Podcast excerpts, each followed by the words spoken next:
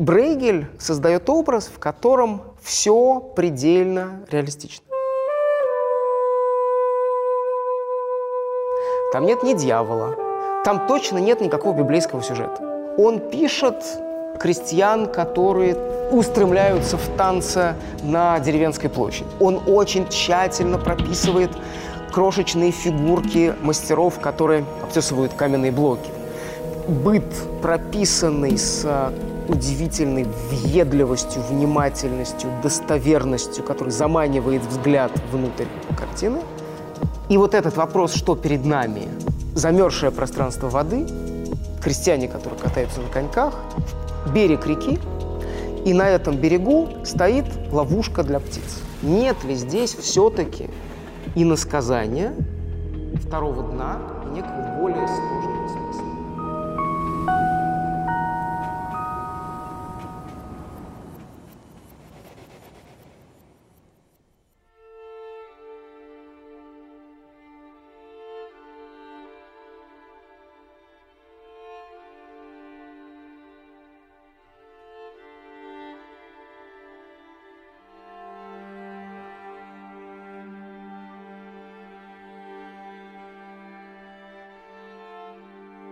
Дорогие зрители, э, мы рады вас приветствовать Рад в нашей прийти. студии. Да, традиционно с вами в эфире сегодня Николай Солодников и Михаил Майзульс. Здравствуйте, Михаил. По многочисленным просьбам и заявкам герой нашей сегодняшней передачи Питер Брейгель. Верно? Надо задать вопрос, который?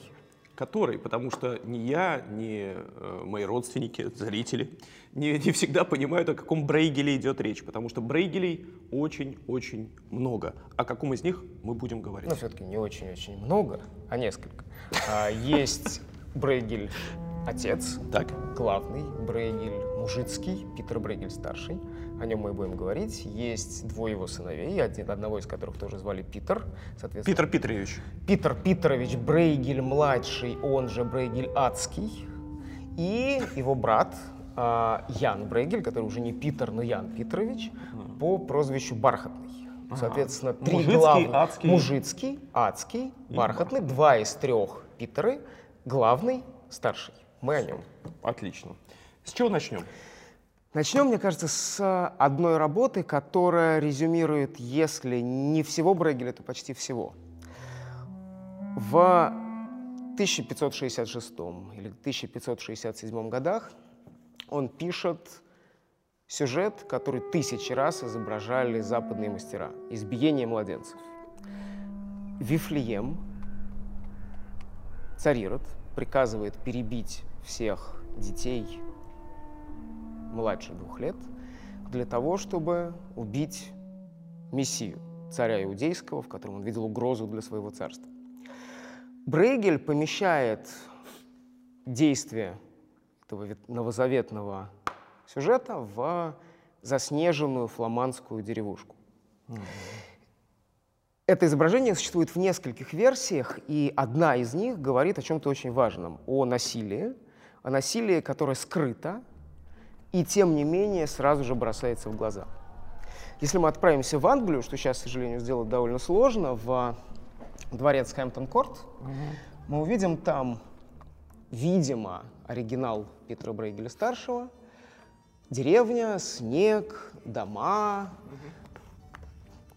деревья с такими тщательно прописанными веточками, голубое небо, женщины, метущиеся по пространству, солдаты, крепко сбитый отряд воинов в доспехах с устремленными вверх пиками. Но что-то здесь странное. Вот если вы присмотритесь к этому действу, вы увидите, что здесь нет младенцев. Женщины хватают, прижимают к себе, уносят, пытаются защитить тюки, какие-то кульки, домашнюю птицу. Солдаты царя Ирода атакуют гусей и прочую живность. Где младенцы? Эта работа в какой-то момент была переписана. Младенцы заменены на животных, на тюки, Да ладно. и сцена избиения младенцев а, в Вифлееме превратилась в ограбление деревни неким отрядом.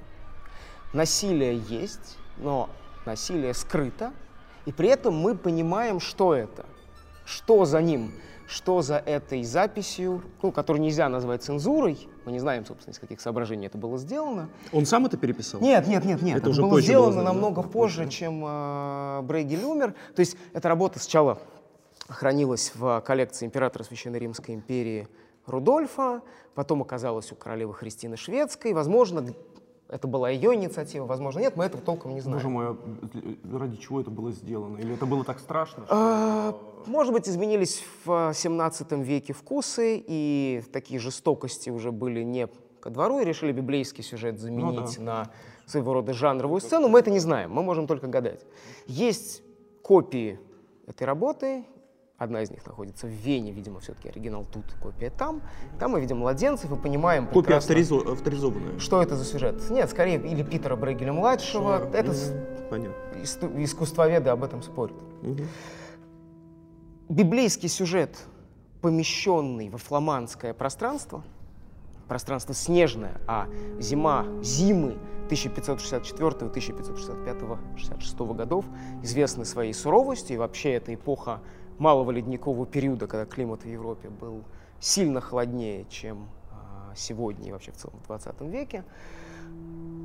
Идея перенести ветхозаветный или новозаветный сюжет в пространство знакомое, пространство североевропейское, фламандское, с двускатными крышами, с готическими церквями, соборами, с крестьянами, одетыми на местный фламандский манер. Она не была изобретением Брейгеля, но Брейгель превратил фламандизацию библейских сюжетов, их приближение к зрителю в одну из главных черт своего фирменного стиля и довел этот прием до совершенства. Потрясающе.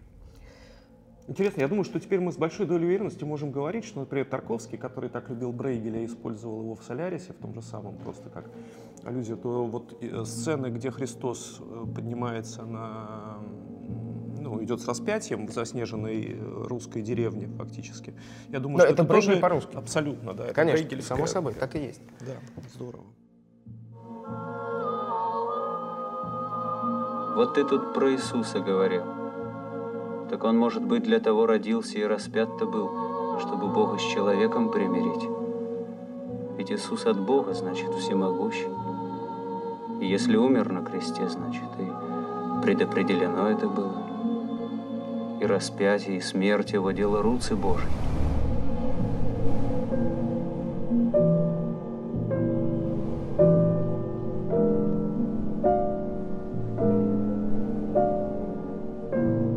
Так, ну что, может быть, тогда мы все-таки скажем несколько слов о, о, о нем самом, Давайте, об эпохе. хорошо. Что, что, что мы про него знаем и знаем ли вообще хоть что-то достоверно? Да, конечно, конечно, Давайте. знаем. Мы знаем и очень, не, очень немного, но при этом это, конечно же, не аноним, как часто бывает в истории искусства по отношению к старым позднесредневековым мастерам, которые известны как мастер алтаря такого-то, а, и скрыты за современными псевдонимами. Нет, Брейгель — это человек, у которого есть пунктирная биография, Мгм.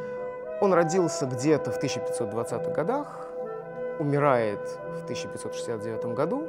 Точка отсчета его жизни — это, вероятнее всего, город Бреда, который сейчас находится на территории Голландии. Мгм. Финал — Брюссель, Бельгия. И все это большие исторические Нидерланды, Мгм. которые в его время принадлежали Габсбургам, правителям Священной Римской империи, властителям Испании, повелителям бескрайней империи, которая протянулась на Новый Свет, и давним владельцам Нидерландов, низинных земель.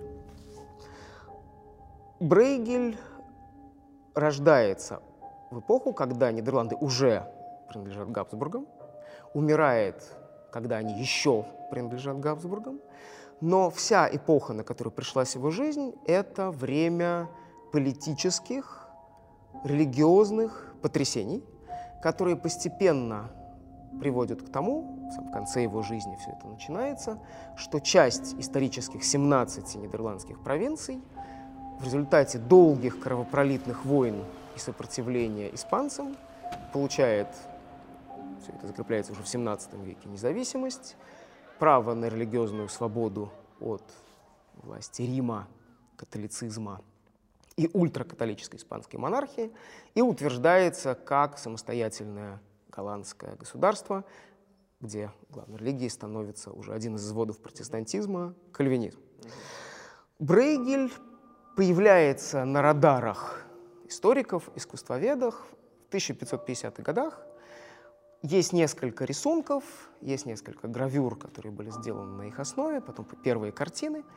Мы знаем, что его учителем был художник гораздо меньшего дарования, чем он, Питер Кук Ван Альст. На его дочери Брейгель женится в 1563 году.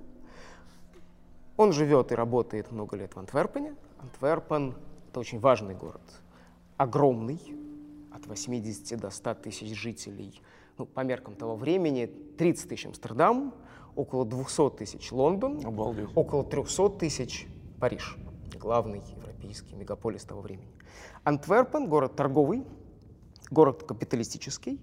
Это своего рода Нью-Йорк того времени. Порт, стоящий на реке Шельде, связанный с Северным морем, город космополитический, где торгуют купцы со всей Европы, куда, где работают банкиры со всей Европы, город интеллектуальный и многоязычный, печатные станки, картографы, издание книг на латыни и на национальных языках, город терпимый, город многорелигиозный, естественно, католическое большинство, бок о бок с ним протеста, разные протестантские меньшинства, лютеране, кальвинисты, анабаптисты, которых, естественно, в разные годы, ну, естественно, для того времени, преследуют, казнят, сжигают, но при этом это город, где значительную часть 16 столетия, вплоть до иконоборческого восстания 1566 года и последовавших за ним испанских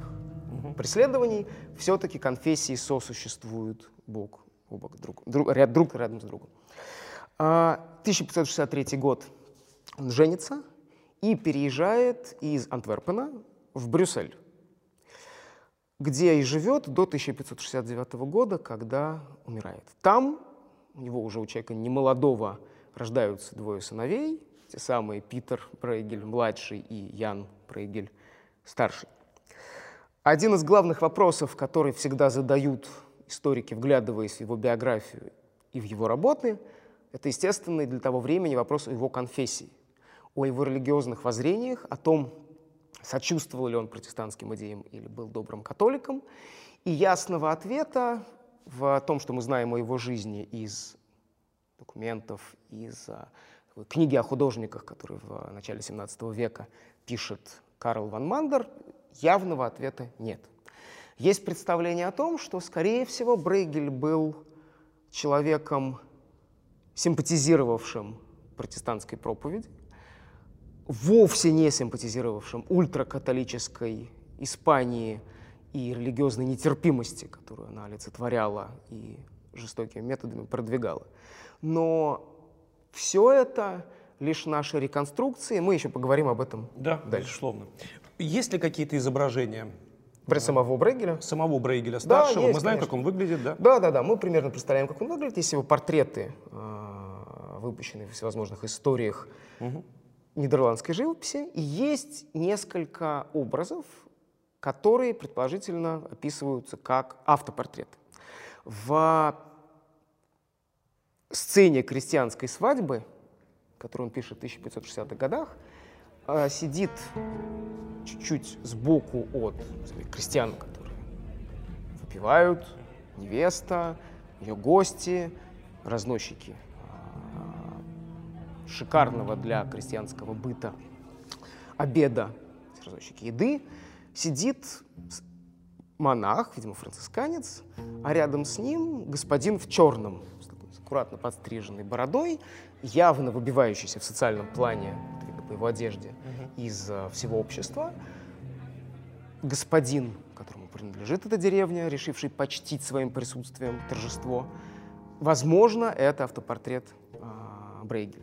И есть еще рисунок, на котором запечатлен художник и знаток, художник тоже бородатый, но, правда, не очень похожий на господина из э, «Крестьянской свадьбы», стоит, работает, а за его спиной такой с острыми чертами лица, с впалыми щеками, в очках господин с большим кошелем на поясе, который он приоткрывает, и есть немало споров о том, что перед нами. Перед нами сатира на псевдознатока, не способного оценить мастерство художника, подслеповатого в, и в прямом смысле этого слова, и в смысле аллегорическом, жадного, или наоборот, это изображение скорее а, щедрого покупателя, который, водрузив на нос очки, присматривается к работе, которую создает художник, и все-таки приоткрывает машну для того, чтобы щедро расплатиться с а, мастером. То есть мы имеем общее представление о его облике по портретам гравированным, по этим двум предположительным автопортретам. Ну, да, это, конечно, не Босх, изображение которого тоже существует, но они в высшей степени предположительные, скорее. Мы не знаем, как он выглядит. Ну, да. А, образ Брейгеля перед нашими глазами все-таки стоит.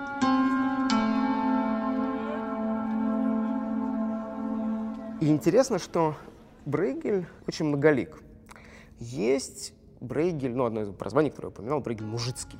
Угу. И действительно много писал мужиков, крестьянский быт, свадьбы, танцы, выпивку, деревенские праздники.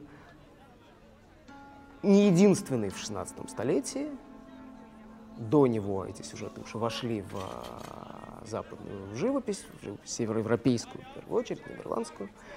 Но есть и другие Брейгели.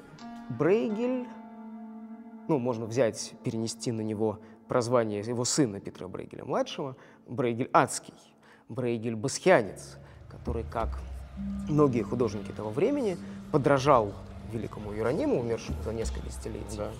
До того, как Брейгель стал писать в его стиле.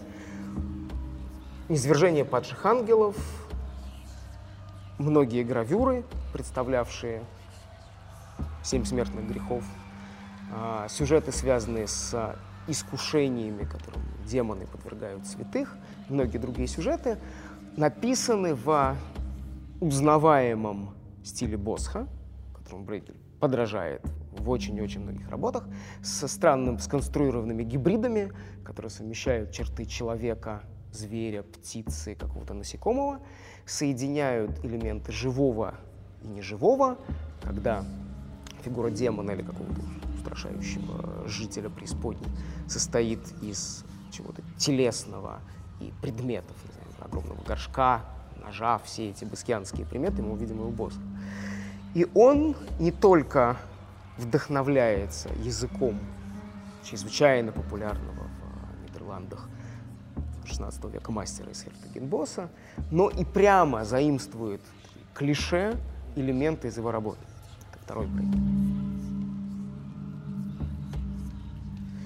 Есть Брейгель пейзажист –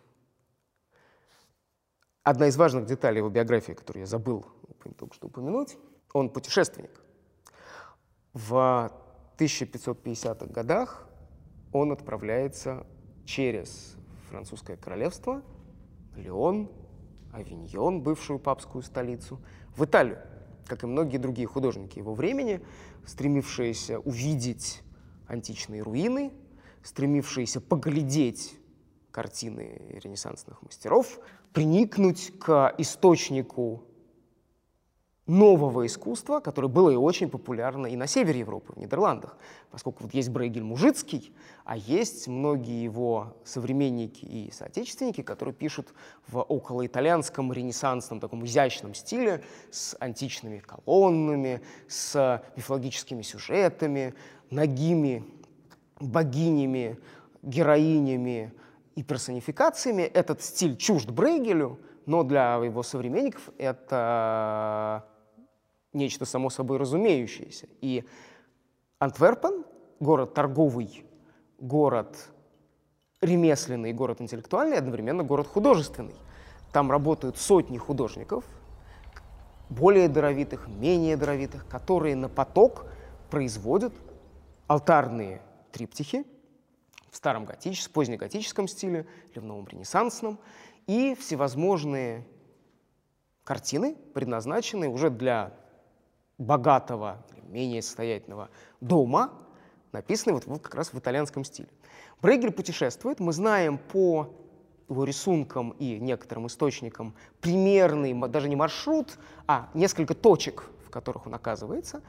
И этот путь ведет его довольно далеко, на юг Италии. А, естественно, это Рим, естественно, это Флоренция, это Сиена. Южнее Неаполь, колоссальный, тоже бурлящий портовый город. Сицилия, Палермо. И он оставляет рисунки, зарисовки пейзажей, например, такие холмы, довольно мягкие, и явно итальянского стиля монастырь, который лежит между двумя склонами. Или, что очень важно для многих его пейзажей будущих десятилетий, горы, Альпы, которые, безусловно, пересекает, отправляясь из Франции в Италию, он, я, вероятно, был в Тироле, пики, скалы, пропасти, которые зрелый Брейгель-пейзажист соединяет с привычными и родными ему фламандскими видами. Ведь если мы посмотрим, я тут забегаю вперед, нарушая давай, план, давай, ничего. скажем, на а, охотников Охотник. на снегу, да, любимая. знаменитых, прекрасных, мы увидим, что этот пейзаж на самом деле композитный. Он состоит из заснеженного фламандского пространства деревеньки, замерзший пруд, катающиеся крестьяне, которых он писал вновь и вновь, а за ним в сотнях и тысячах вариантов писали его последователи и подражатели в конце 16 и 17 столетий. Таверна, собаки охотничьи, снег, все, что мы знаем и любим. Но если устремить взгляд вот сюда, в правый верх. Голландия ведь плоская страна. Голландия плоская страна. Голландия это низины. Голландия это дамбы ну, не Голландия, Нидерланды большие, ну, да, исторически, да, да. частью которых является Голландия. А, Брабант, Фландрия. Это море чуть дальше, на север. Это реки, это озера, это а, каналы. Но это никак не скалы, да. не пики и не горы. А здесь они появляются, и мы видим их очень много где, и это, конечно же, наследие его итальянского альпийского путешествия. Круто. Поэтому Брейгель вовсе не фламандский домосед, мужицкий по многим сюжетам, но явно не мужицкий по своим интеллектуальным интересам, по своему неудачное слово, бэкграунду, не по тем людям, с кем он общался. Например, один из его а, друзей — это известный картограф Абрахам Артелий, он заимствует очень многое из того, что видел в Италии, вероятно, в а, античной и ренессансной архитектуре, и переносит свои работы, ну, один всего лишь пример, Вавилонская башня. Существует как минимум в двух вариантах. Один из них, более, кажется, удачный, где пейзаж в левом нижнем углу стоит ее строитель. О нем ни слова нет в библейском тексте. Он появляется у Иосифа Флавия в иудейских древностях, где говорится о том, что Вавилонскую башню, устремленный до небес Зиккурат, который, как рассказывается в книге «Бытия», начали строить потомки Ноя, гордынно возжелав построить башню до небес, Господь, естественно, этого не терпит, он смешивает их языки, единство человеческого рода утрачивается, строители перестают друг друга понимать, башня рушится. Иосиф Флавий говорит о том, что строителем был один из потомков Ноя, царь Немврод или Нимрод, и он стоит у Брейгеля. Готический, вполне североевропейский, нидерландский город, который лежит в синеватой дымке у подножия этой башни. И она, не похожая на то, что мы уже можем увидеть в поздней средневековой миниатюре, которые тоже очень любили представлять э, Вавилонскую башню. Отчасти похожее на то, что писали э, североевропейские художники его предшественники, но все-таки совершенно уникальное, колоссальное по сравнению со всеми зданиями, которые мы можем увидеть ниже, с церквями, с домами.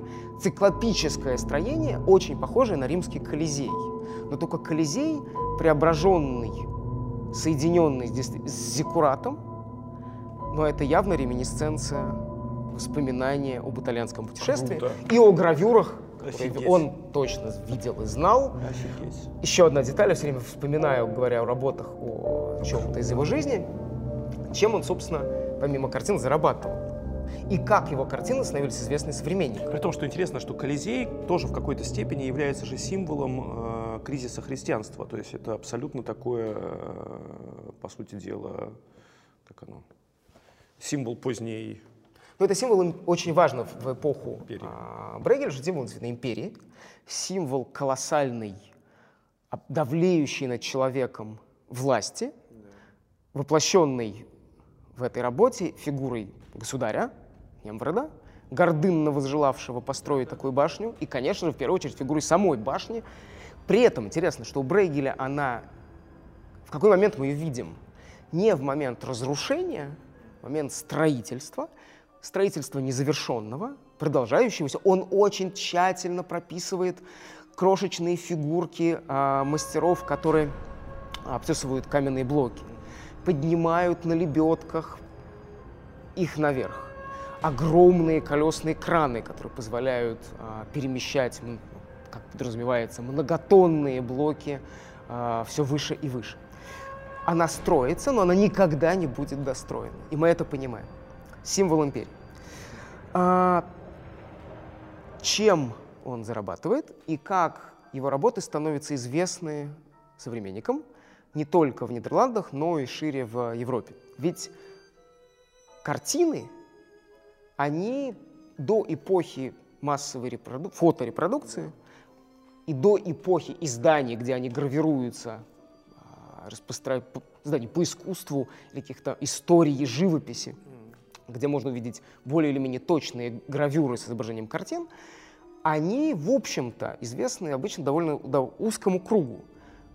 Их владельцам, покупателям, если это алтарный образ, то прихожанам того храма, в котором он стоит, паломникам, которые туда приходят. Если это картина, находящаяся в доме у богатого человека, у государя, у знатного господина или у купца, то их зрителей, в общем-то, совсем немного.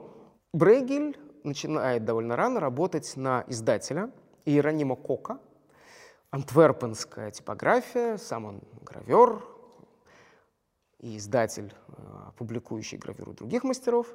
Брейгель работает на него. Он делает рисунки, рисунки, рисунки другими мастерами разными перегравируются, издаются, тиражи расходятся, Брей, слава Брейгеля ширится. И очень любопытная история с подписями. Вот я сказал о том, что Брейгель, одна из его ипостасей, что он басхианец, а, есть ранняя его работа, рисунок, ставший гравюрой, пословица, визуализированная о том, что мелкую рыбешку пожирает рыбешка крупная, ну или крупная рыба пожирает рыбу мелкую. А, пословица, бытовавшая задолго до Брейгеля, вероятно, иллюстрировавшаяся и Босхом.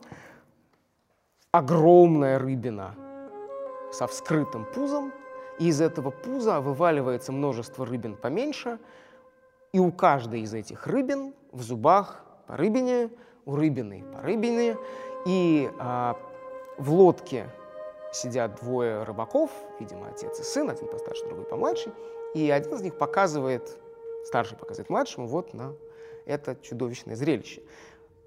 Крупная рыба пожирает мелкую, судьба человека и человечества, когда сильные угнетают слабых, богатые пожирают бедных.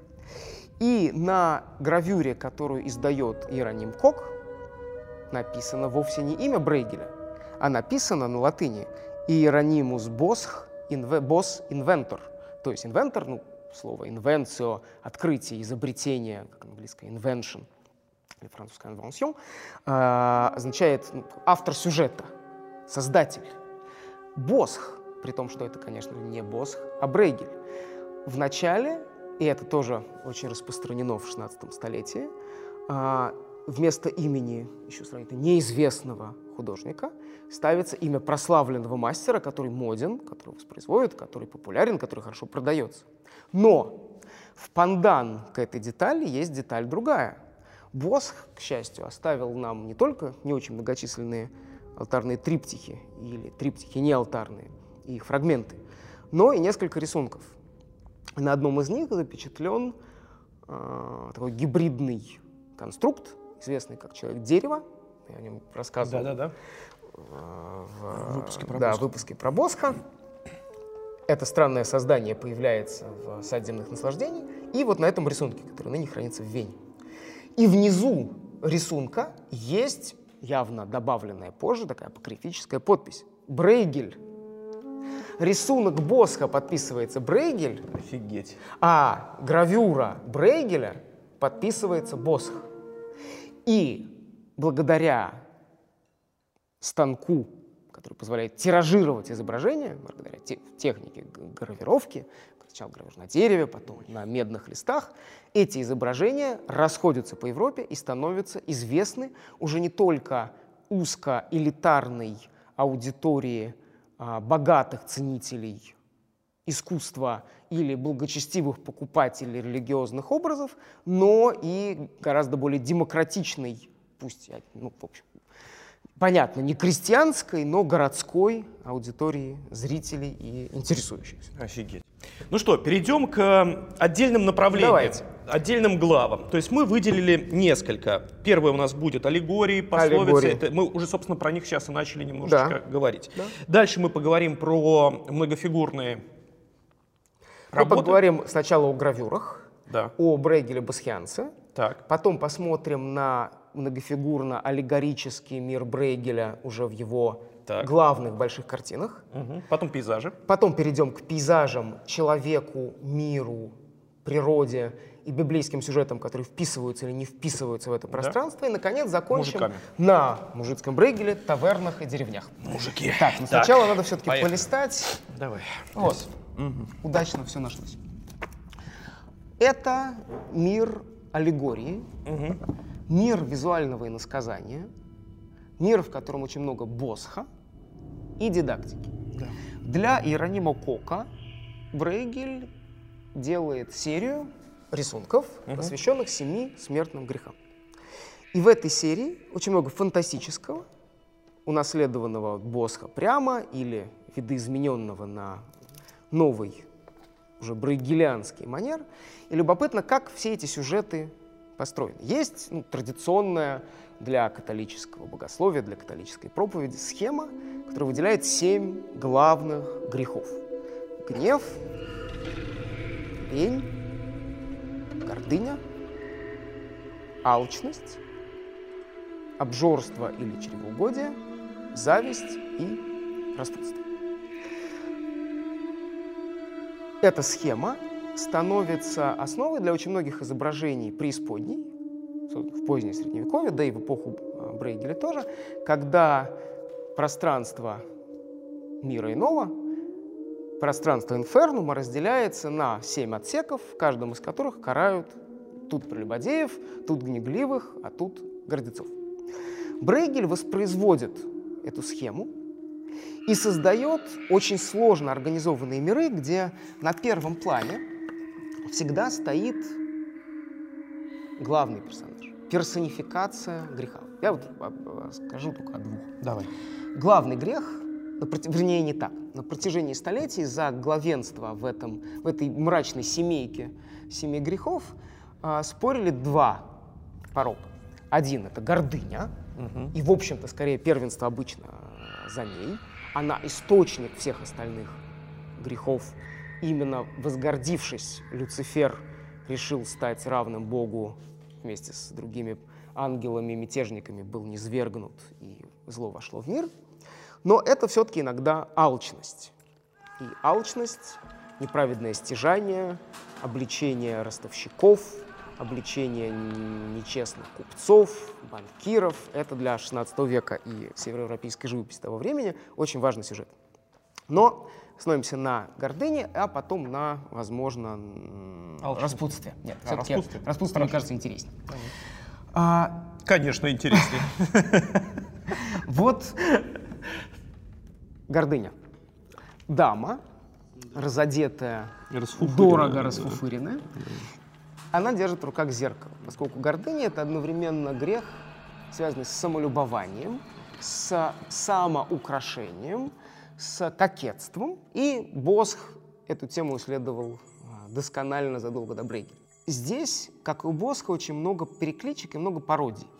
Дама, олицетворяющая гордыню, смотрит на себя, но точно так же вот здесь внизу Монстр. отвратительный басхианский монстр с а, кольцом в губах тоже глядит, разглядывая свою а, красоту неземную. И зеркала появляются еще в нескольких частях этого пространства. А вокруг сценки, кишащие человеками. Вот, например, а, цирюльник бреет Да-да-да. господина, ну, это, видимо, сюжет, перекликающийся с украшательством дамы, множество демонов, которые населяют странно устроенные конструкции, опять же, напоминающие нам о Босхе. Они гримасничают. Вот, например, вот этот вот жабоподобный господин растягивает себя руками кончики рта, и это такой непристойно, агрессивно, задиристый жест, который еще со средневековья появляется у многих персонажей, а, которых помещали на внешние стороны, на капители, на модильоны церквей, а во многих сценах страстей Христовых, когда истязатели, римляне, иудеи, задирая Христа, точно так же растягивают себе кончики рта. Такой привычный для того времени жест. Главный персонаж и множество сценок вокруг. Или, вот если перейти к Распутство. луксурии, распутству, прелюбодеянию, в центре басхианского вида мертвое дерево, заменяющее шатер, пространство куртуазного ухаживания и любви, который мы тоже можем увидеть на изображениях того времени. Внутри демон, звероподобный, как и положено демону, приобнимает ногую красотку, вокруг кишат бесы, многие из которых выставляют свои гениталии на взору зрителей. Один из них себя оскопляет большим ножом, а наверху, это же мертвое дерево, из сада земных наслаждений Босха заимствована раковина, внутри которой сфера, а в ней любовники. И вот одна только еще прокомментирую сценка, чуть э, правее, тоже сконструированная из элементов искушения Босха, заимствованных из Босха, искушения святого Антония, вот э, череп, который становится головой демона, шествие, некий господин завязанными назад руками и а, в митре, напоминающей епископскую, Да-да-да. что это? Видимо, это позорное шествие. Мы знаем, что существуют обре- ну, ритуалы официального, узаконенного правосудия, а есть правосудие народное, ритуалы, которые в городах и в деревнях призваны восстановить нарушенный порядок, Против- ославить Против национал-предателей. Против национал-предателей, против нарушителей нравственных норм, например, против прелюбодеев или мужей, которые дают себя обмануть. Не, не, не жен, которые обманывают мужей, а мужей, которых обманывают жены, которые тем самым, поддавшись, оказавшись в этой ситуации, нарушают правильный, единственно долж- должный порядок, когда муж главенствует, когда жена подчиняется. И мы знаем еще из Византии, из средневековой Европы, Европы ренессансной, о существовании многих ритуалов, когда человека, государя или простеца, которого следует опозорить, сажают на осла, часто задом наперед, Наперед, да. связывают руки, позорят, проводят по деревне или по городу в позорном главном уборе, какой-то колпак, бумажная митра с приделанным к нему табличкой, где перечисляются его прегрешения. Видимо, здесь это может быть епископ-прелюбодей, и тогда это митра, это напоминание о его статусе. А может быть, это просто похожий на Митру позорный колпак. Но интересна судьба этого рисунка на этапе, когда он превращается в гравюру. Рисунок существует в единственном экземпляре, гравюра расходится большим тиражом. Это 1557 год, эпоха, когда а, еще довольно далеко до иконоборческого восстания, до горячей фазы противостояния нидерландских протестантов и католической испанской власти, но все это уже назревает, протестантов преследуют, инквизиция действует, и на этапе перегравировки вот это остренькое завершение головного убора, которое явно указывает, что это митра, заменяют на такое более низкое округлое, которое параллель с головным убором католического прилата снимает полностью, ну или, по крайней мере, отводит на второй план. Здесь, в мире пороков, все более или менее понятно. Мы можем всматриваться в недоумении в какие-то из этих небольших сценок, но в целом и значение всей серии, и общий смысл каждой из этих гравюр вопросов не вызывает. Но у Брейгеля все-таки так далеко не всегда. Он делает рисунки не только для серии, посвященной семи смертным грехам, но и для серии, посвященной семи добродетелям. Это все должно, э, должно быть все равновесно. Семь грехов, семь добродетелей. Этот список тоже, в общем, в католической традиции вполне устаканен и традиционен. Вера, надежда, любовь, справедливость, умеренность, мужество и благоразумие. Брейгель пишет справедливость. Справедливость на латыни это юстиция. Юстиция, термин нам, который хорошо знаком, Министерство юстиции, это правосудие. Правосудие, которое, к сожалению, далеко не всегда правосудно, а часто представляет собой прямую справедливости и правосудию противоположность и пародию на них. И вот этот вопрос, что перед нами, идеал правосудия, идеал справедливости, или наоборот, критика правосудия, которая от правосудия очень далеко, перед историками, искусствоведами, толкователями Брейгеля, встает. Рисунки и гравюры, посвященные добродетелям, устроены в целом так же, как пороки. Есть центральный персонаж, персонификация, женская фигура, снабженная атрибутами, поясняющими, кто она, и сценки вокруг. Вот. Правосудие, юстиция. С завязанными глазами. завязанными глазами, в таком архаичном уже для эпохи Брейгеля старом позднесредневековом бургундском головном уборе, высоком, очень раздвоенном, с мечом в одной руке, карающая длань правосудия да. и с весами другой. В гравюрах, посвященных порокам, вокруг главного персонажа разворачиваются сценки, где очень много фантастического и баскианского. Сцены добродетели гораздо более реалистические, бытописательские. Здесь перед нами пытки и казни. Ну, все нет времени комментировать.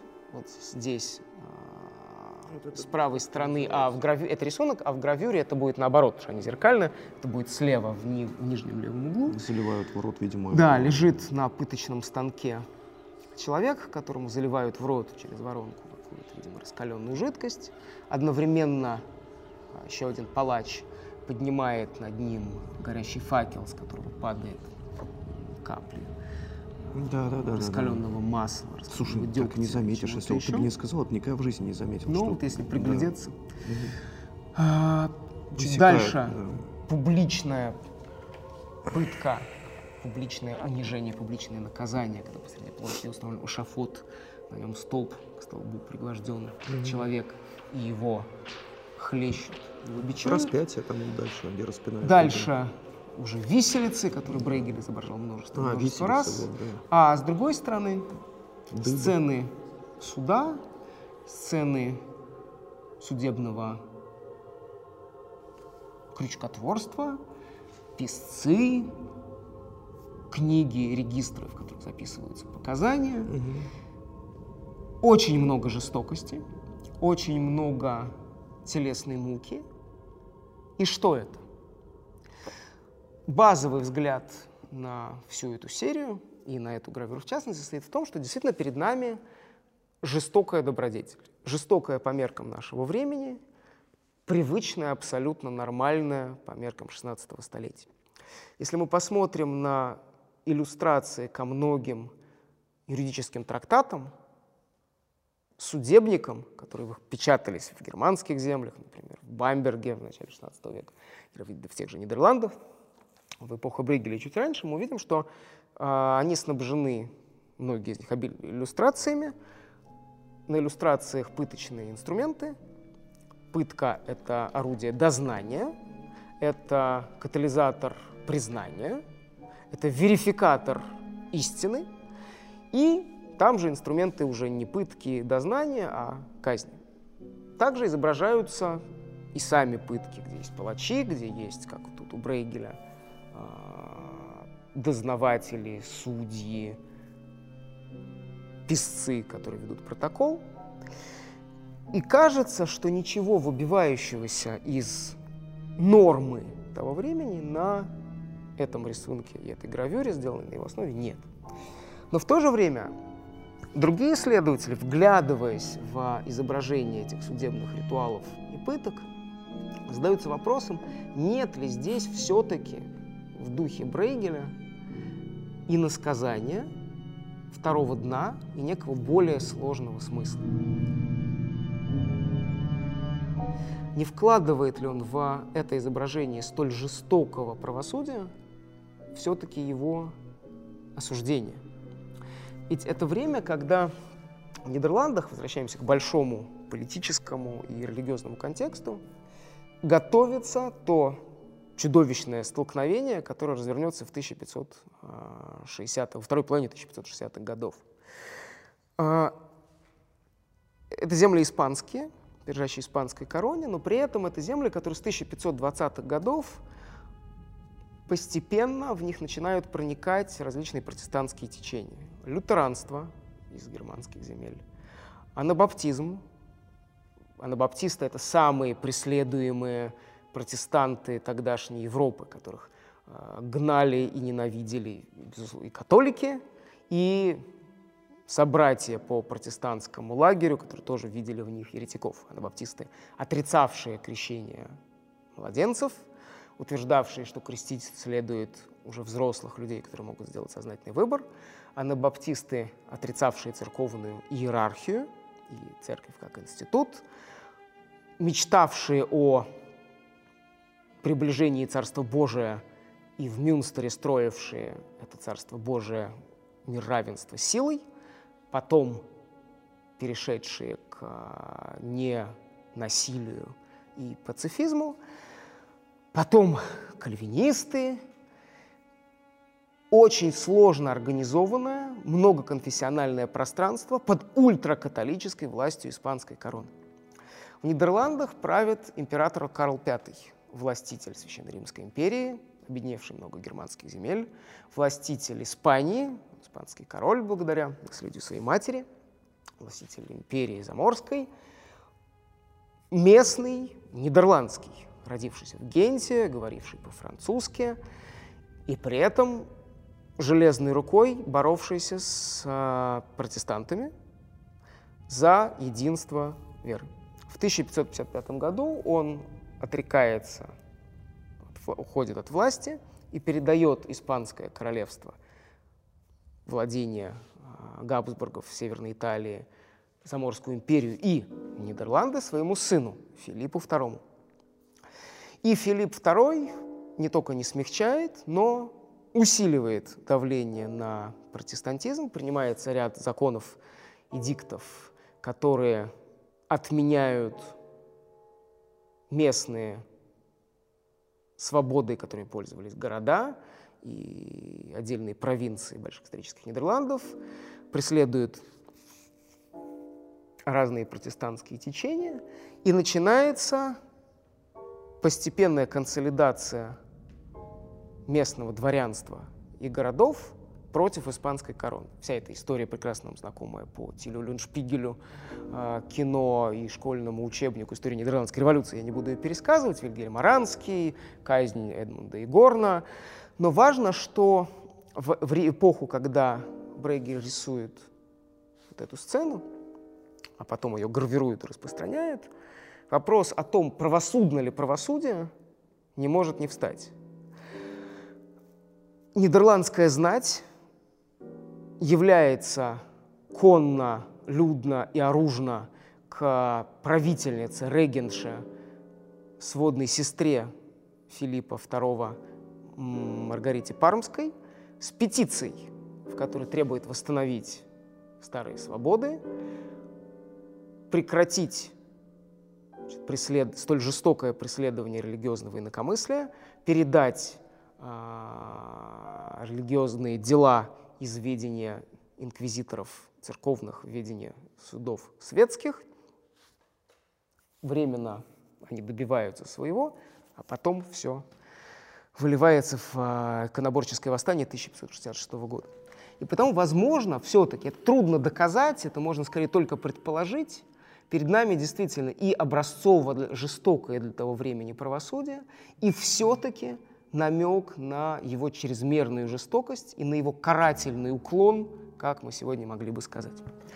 И еще один пример из гравюры, а, где больше иносказания, где гораздо меньше актуального и политического. Это изображение, посвященное двум персонажам, один из которых это всякий, каждый, everyman или а, эльк, а второй это никто, Немо, латинское слово капитан Немо, да. Жюль Верн. Немо это просто никто. Брейгель, особенно ранний Брейгель 1550-х годов, это мастер иносказания. Иносказание не только посвящено порокам и добродетелям в таком в традиционном католическом изводе, семь одних, семь других, но и в гораздо более сложном э, виде, как здесь. Пространство, заваленное тюками, коробками, ящиками, корзинами, бочками, инструментами, веревками, ножницами и множеством других предметов, напоминающих о мире торговли, о мире ремесел. И несколько повторяющихся фигур. Это один и тот же человек. Эльк, всякий, каждый. Старик с длинной бородой, в очках, с фонарем, который при свете дня с зажженным фонарем рыскает, что-то все время пытается найти. Он ищет себя, но находит лишь блага мира сего, все эти вещи, в которых он оказывается пленен. Очки на его носу — это очень важная и любопытная деталь, одновременно ну, привычная нам такая реалистическая зарисовка. Пожилой человек, ослабшее зрение, очки на носу, но одновременно в позднесредневековом искусстве и искусстве Возрождения это деталь, которая очень часто является символически значимой. 14 а, столетия в очках, подчеркивая ученость, книжное ремесло, принадлежность к миру знания, начинают изображать отцов церкви, древних богословов, блаженного Августина, жившего, понятно, задолго до того, как очки вообще были изобретены. И чуть позже этот инструмент прозрения переносят на носы отрицательных персонажей, древних языческих философов, которые полемизировали с христианскими святыми, иудейских книжников, которые спорят с, хри- с юным Христом или обличают уже Христа взрослого проповедника. И в их случае это не инструмент прозрения, а это напоминание об их слепоте. Да. Слепоте не буквальной, физической, а слепоте нравственной, религиозной. И, вероятно, и здесь вот этот вот самый эльк, всякий, каждый, который становится пленником мира вещей, мира предметов, он слеп, он нуждается в а, свече внутри фонаря, который пытается осветить этот мир при свете дня, что само по себе абсурдно. И вот здесь на заднем плане изображена стена, а на стене картина в картине, ну, вернее, гравюра в гравюре. Шут, и вот этот шут — это Немо. И, на, и подпись, что никто, это он, Да-да-да. не знает себя. Никто не знает себя, это означает, что вот он, человек, которого зовут Никто, шут, безумец, он смотрит на себя в зеркало, вот оно, он видит свое лицо, свою рожу, но при этом не знает, кто он. И одновременно никто не знает себя. Понятно, что это игра слов. Фраза, которая говорит не только о человеке по имени Немо, а о людях, которые не знают, кто они. Они не могут реализовать предписание «познай себя». Они не знают себя, и потому становятся кем?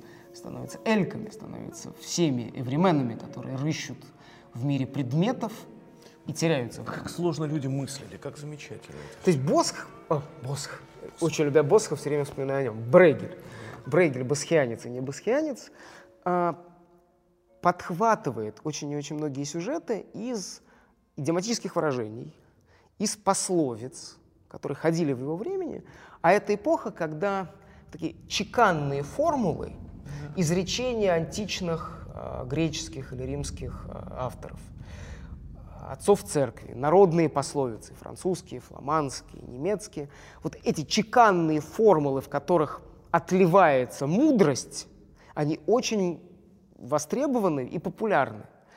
Публикуются огромные сборники сотнями и тысячами а, чеканных мыслей. Эразм Роттердамский, великий интеллектуал и один из духовных отцов многих европейцев, читателей, латинистов, гуманистов того времени, тоже издает труд «Адагии», сборники изречений. И Брейгель черпает из этих изданий, хотя мы, конечно, не знаем, из каких именно и что у него было на а, рабочем столе или на тумбочке у кровати, черпает из этих изданий пословицы, визуализирует их некоторые вслед за предшественниками, некоторые впервые, поскольку тут он великий новатор формы, который доводит ее до беспрецедентного совершенства, но он все-таки не новатор идеи. В, ну, самая его главная работа, посвященная пословицам, это, конечно, вот нидерландский, за повтор, пословицы. Давайте к ним перейдем. Они где-то здесь. Вот. Смотрим сюда. Нидерландские пословицы. 1559 год, тоже десятилетие, когда он создает рисунки для серий, порокам и добродетелям. И здесь срабатывают уже все знакомые нам брагелианские приемы. Пространство деревни, уходящее вдаль лесов, морей, рек и иногда гор, заполненное множеством фигурок. И здесь фигурок, связанных не чем-то ре- реалистичным. Крестьяне, которые катаются на коньках, пастухи, которые пригоняют обратно в деревню ст- стада, а не соединенные, по сути, ничем. Каждая из этих фигур, или иногда пара, максимум три персонажа, это одна поговорка. Все они, историки спорят о том, сколько именно поговорок здесь визуализировано, в районе 90, по самым таким пристальным подсчетам, возможно, где-то ближе к 120. Это мир перевернутый, мир безумия, в основном говорящий о глупости человеческой и о человеческом пороке. Ну, естественно, нет возможности э, дешифровать все. Можно взглянуть Ну, я, кстати, на нашел вон рыба, Так. рыба большая поедающая. Рыба большая мою. поедает рыбу маленькую. А вот эта вот задница, которая торчит из... Это что? Слушайте, знаете? задницу не помню, учитывая, что это, по-моему, вот, а, посмотри вот сюда для начала. Давайте. Женщина. Почему-то сразу, сразу Не, задница. ну задница, конечно, да, она сразу же приковывает взор. Извините. И, кстати, это не только какая-то современная наша с вами черта, но и черта современников Брейгеля, которые а, такой фекальный, телесный, очень плотский юмор ценили, граверы Да мужики, высмеивали. да мужики, потому Брейгель и не Брейгели мужицкие были тогда востребованы. Но все-таки сюда. Давайте. А женщина, крестьянка, такая крепко сбитая крестьянка, несет в одной рукой ведро с водой, а в другой рукой щипцы с горящими углями. Уголя в одной, вода в другой – это напоминание о а, двуличии лицемерии. Так. Женщина с а, перекошенным злобным лицом, кажется, душит, на самом деле привязывает к подушке дьявола. Поговорка про подушку женщины-беса, связанная с э, гневом и свирепостью. Есть более такие, труднее считываемые сюжеты. Вот монах, который перед ним сидит Христос, и он прилаживает ему какую-то светлую бороду. Борода из мочала, льняная борода — это приладить Христу льняную бороду, пословица, которая означала мнимое ложное благочестие. Человек стоит на коленях перед такой нишей, а в ней похожий на жабу демон. Ставить свечку перед бесом — это льстить на прополую, дружить с кем попало. Ну или там последний пример. Вот тут еще один демон, который звероподобное создание с такими ветвистыми рогами. Он сидит немножко как будто усталый, а перед ним стоит человек и что-то ему шепчет. Исповедоваться перед дьяволом перед бесом, пословица, означавшая э, рассказывать какие-то важные секреты, важные вещи врагу. Брейгель собирает Блин, как интересно многие десятки пословиц. Нет, вот еще одна, которая важна будет, Давай. а, и о ней нельзя не сказать. В самом-самом центре женщина в красном, такая уже Да, да. дородная, юная, прекрасная, с светлыми волосами, надевает синий плащ на своего, вероятно, старого и не столь... Нет, не отца, Мужа? мужа. А, Синий плащ и надеть синий плащ – это пословица, означавшая обмануть, обвести вокруг пальца, и связанная чаще всего как раз с супружеской неверностью и с э, теми обманутыми мужами, которых мы знаем выражение «наставить рога», да. а современники Брейгеля и его соотечественники могли бы сказать, что вот надеть синий плащ. И вся эта огромная сцена с множеством пословиц, она была известна в ту эпоху как как раз изображение си- синего плаща по одной из пословиц, представленной в самом центре. Очень круто. Брейгель пишет еще несколько таких работ с множеством фигур, объединенных общим сюжетом или разбитых на отдельные сценки. Можно вспомнить, не буду подробно комментировать а, детские игры примерно той же эпохи. Но Дальше? можно посмотреть Да, на давай. другую работу, Давай. где сюжет целен, а общий смысл далеко не так очевиден. И она, опять же, все равно коренится в мире пословиц и нидерландской идиоматики того времени. Сейчас найду. Вот. Мы знаем это изображение 1561 года как безумную Гретту, Дульгриет. Но на самом деле она, если переводить точнее, она не безумная. Она скорее злобная, разгневанная, фурия. Что перед нами? Это тот случай, когда для того, чтобы попытаться а, реконструировать смысл, нужно сначала всмотреться, а сделать это довольно непросто, поскольку это изображение выдержано в духе Босха, но гораздо менее структурировано, чем многие из его адских пейзажей. Мир, лежащий в аду, превратившийся в ад, пространство охвачено пламенем. Разрушенные или разрушающиеся строения и два типа персонажей. Демоны, например, вот этот гибрид или а, вот эти отвратительные существа полудемонического, полуптичьего толка, высовывающиеся из яйца, их полно, и разгневанные женщины, которые мечутся по адскому, превратившемуся в ад земному пространству, и избивают, догоняют бесов. И их предводительница, Да. безумная или разгневанная, злобная Грета, суровая дама в доспехах с мечом, в руках у которой куль с а, сундучком, кубками, сковорода. Она награбила. Что это все такое? Видимо, это визуализация нидерландских пословиц и окружавших их фольклорных литературных сюжетов, которые связаны с персонажем Гретты. Гретта — олицетворение сварливой, злобной, угнетающей своего мужа бабы, тетки. Грета, а Грета это что? Это сокращение от Маргареты, Маргаре, Маргариты. Это имя нарицательное. Англоязычный вариант имени Маргариты в сокращении Мэг, Меган.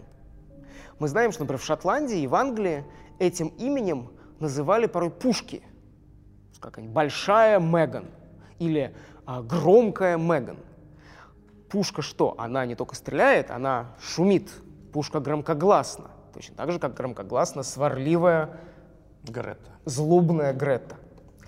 Существовали поговорки, уже не всегда, где персонаж женщина и не всегда названа как Грета, о том, что, но порой да, что вот кто-то столь гневлив, столь суров, что и бесы его боятся, что он способен отправиться даже к воротам ада, награбить и возвратиться назад. Всевозможные такие э, мизогинистские фразы в духе того, что э, одна Грета – это, не знаю, страх и ужас. Две Греты способны захватить мир, а три Греты, даже дьявол перед ними не устоит. Ну, поэтому, там, может быть, не две, три, а пять, шесть. Формулы могут быть более сложные. Вот это все. Женщины, которые грабят перед вратами ада, вот это вот огромное а, да, полу... с глазками.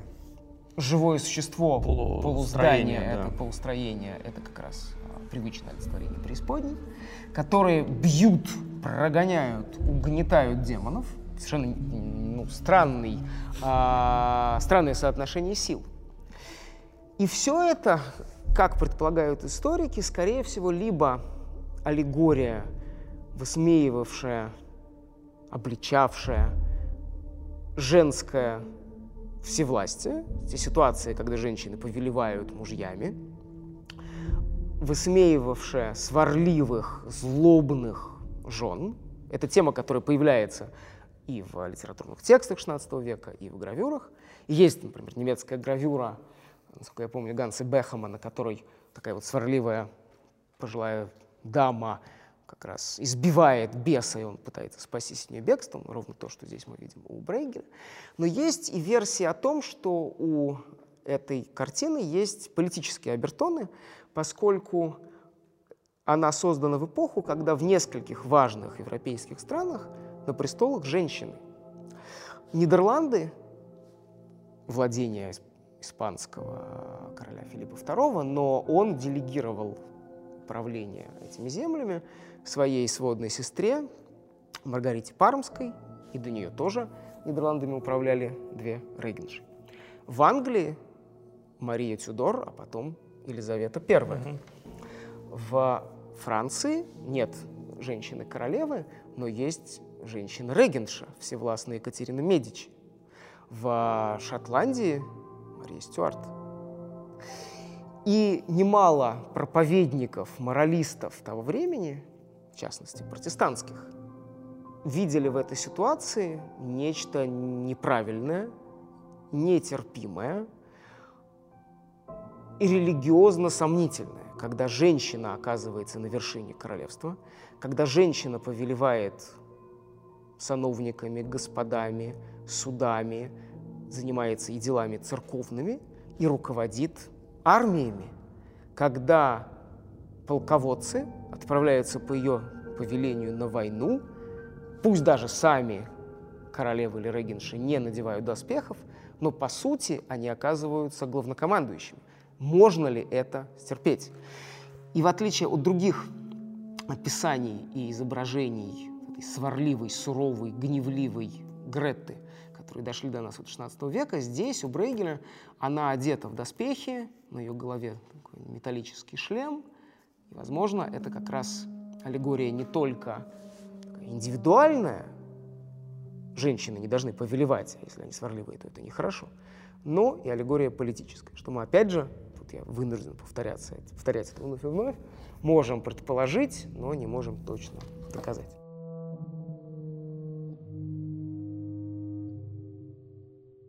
Предлагаю перейти к следующему разделу. Давайте.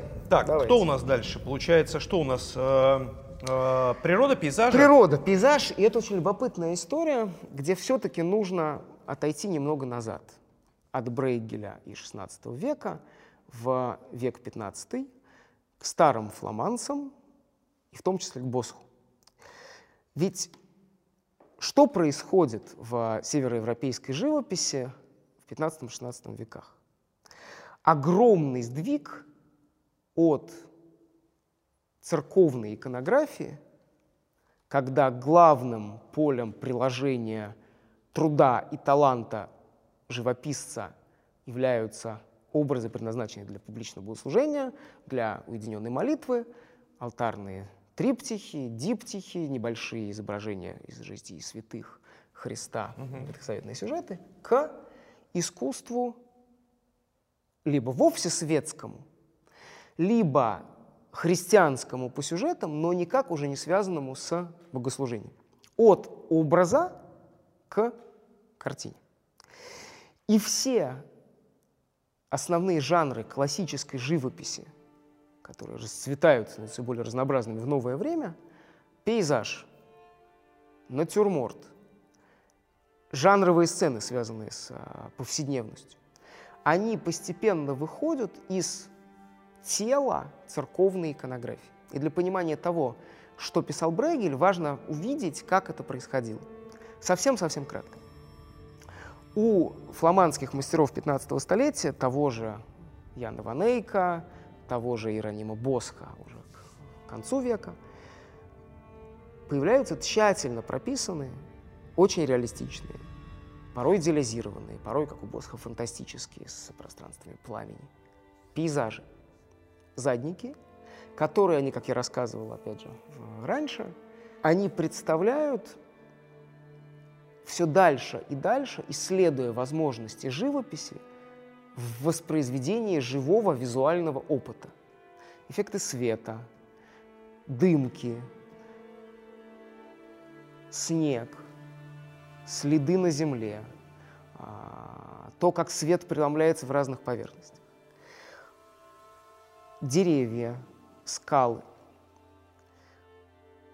Ближе к концу 15 столетия, наряду с очень реалистично изображенными, но условными задниками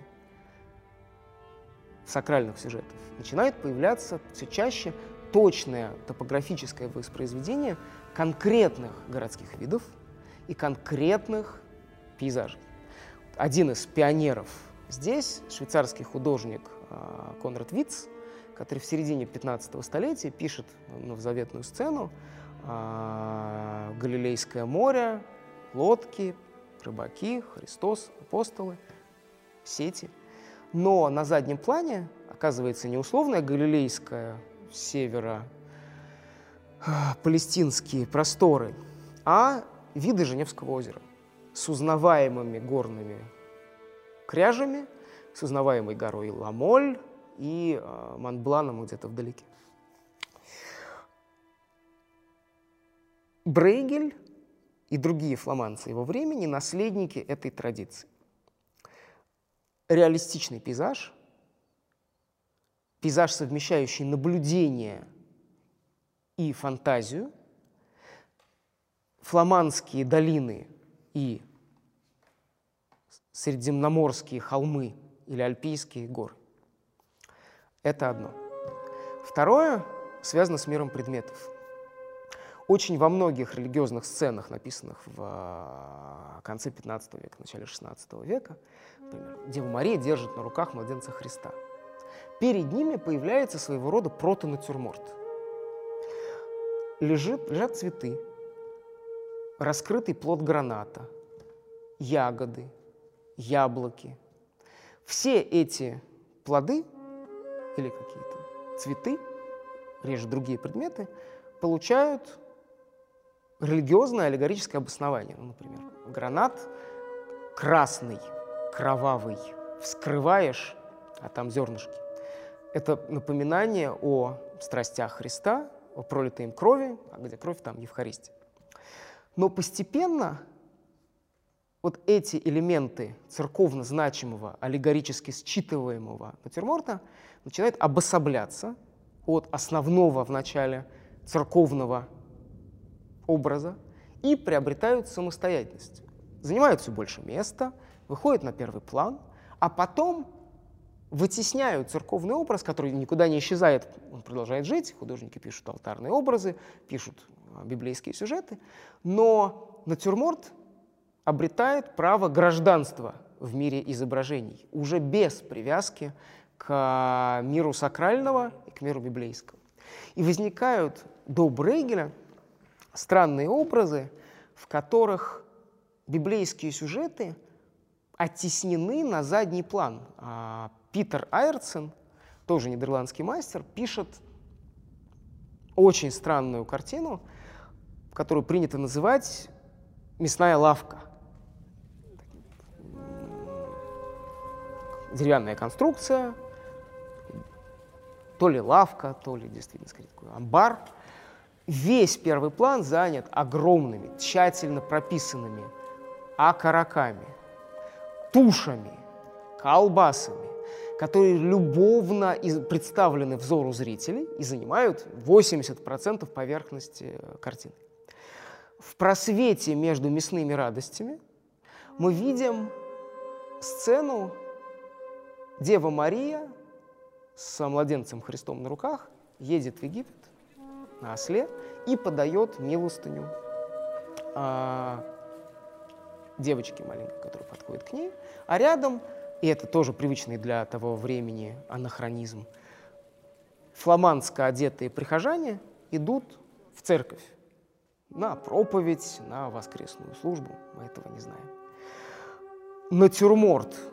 На первом плане, радость плоти, библейский сюжет крошечный совершенно в просвете, и толкование, которое мы можем опять же лишь предполагать, что перед нами противопоставление мира плоти, мира владения, мира наслаждения и мира спасения души, мира добрых дел, который воплощает Дева Мария. Но даже если это так, такие изображения, выводя предметы, туши, колбасы на первый план, они работают и в другой плоскости. Для зрителя, который не знает аллегорического смысла, для которого этот аллегорический смысл не так важен, они представляют его взору тот мир вещей, тот мир наслаждений, тот мир, который дает достаток, который ему так дорог, в котором он сам живет, который он хочет видеть и за который он готов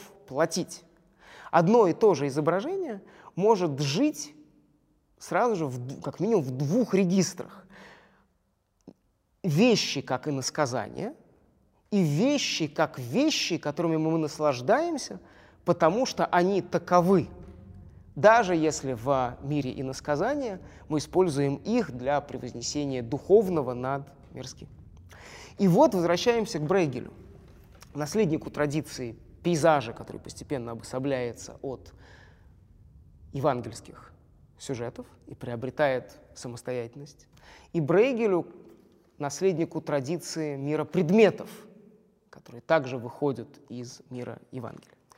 И давайте посмотрим всего на два давайте. изображения. Очень и очень не похожи. Один из них — это иллюстрация к античной истории об Икаре и отце его Дедале. История всем знакома. Дедал, его сын Икар, они в плену, в заточении у а, критского царя Миноса. Они решают спастись. Изобретательный Дедал создает из перьев крылья. Крылья укреплены воском. Дорогой сынок, не летай близко к небу, крылья расплавятся. Сынок не слушает мудрого старого отца, гордынно возлетает самонадеянно близко к источнику тепла, и, естественно, воск расплавляется, и он падает вниз. Брейгель далеко не первый, кто пишет а, этот сюжет, но делает он очень необычно. Изображение, которое он создает, не факт, что тот образ, который до нас дошел, это оригинал. Возможно, это копия, описанная кем-то еще, но, скорее всего, верно передающая э, брагелянскую иконографию.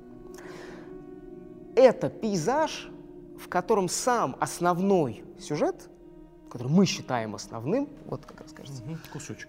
кусочек, вот оно все, занимает лишь крошечную совершенно часть, угол. Простор, море не северное, Мгм. какое есть в Нидерландах, а море южное, скорее теплое. Мир, равнодушный к гибели Икара, мир, который гибель Икара не замечает, земледелец, который пашет, На первом плане, да. пастух, который пасет стада, рыбак, который сидит на берегу моря и заки- закидывает удочку, корабль, то ли возвращающийся в гавань после а, экспедиции, из какой-то торговой миссии, или наоборот, только уходящий. И крошечные-крошечные две ноги, Дедала здесь нет, возможно, он был записан, возможно, читал в оригинале, который не видит никто из участников этой сцены, и мы, зрители, тоже можем легко не заметить. Брейгель воспроизводит, пусть не столь радикальном виде, вот эту схему из одного пейзажа, из одной пейзажной библейской сцены в другую. Гораздо более людная, гораздо более понятная по значению проповедь Иоанна Крестителя.